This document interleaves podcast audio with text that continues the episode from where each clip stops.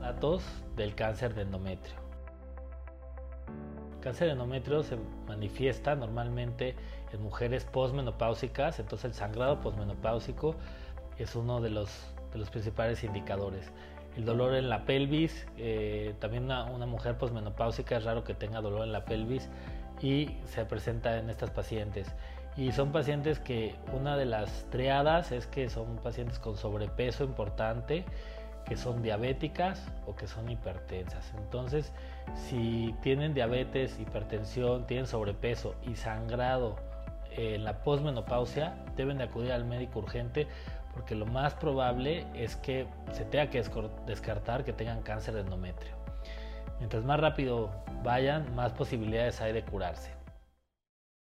Te invito a leer mi libro Bendito Cáncer, en el cual comparto estrategias, tips y reflexiones que pueden hacer la diferencia para pacientes y familiares en el manejo médico, emocional y espiritual de la enfermedad.